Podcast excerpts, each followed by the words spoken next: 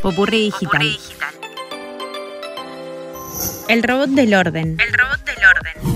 ¿Se acuerdan de la firma Boston Dynamics? Es la que les conté que creó el famoso perro robot Spot.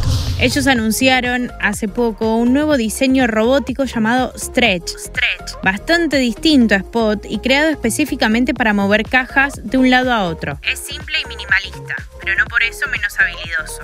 Logra mover 800 cajas por hora y maneja paquetes de hasta 23 kilos.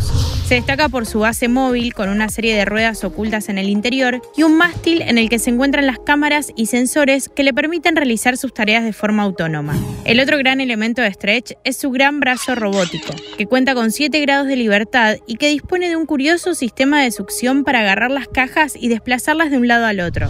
El nuevo robot de Boston Dynamics está orientado a facilitar esas tareas de logística a todo tipo de almacenes. Michael Perry, directivo de la empresa, explica que la idea es lograr que todo tipo de clientes puedan acceder a la implementación de este tipo de robots en sus negocios. De hecho, se dirigen especialmente a aquellos que piensan que este tipo de automatización es cara en tiempo y en dinero. Según sus datos, el 80% de los almacenes en todo el mundo no tienen ningún tipo de equipo de automatización, y es ahí donde Stretch puede tener una estupenda oportunidad de contratación. Aún no se sabe el precio del robot Stretch, pero parece claro que más de un comercio quisiera tenerlo. Soy Sofía Yolastra. Conoce más en popurridigital.com.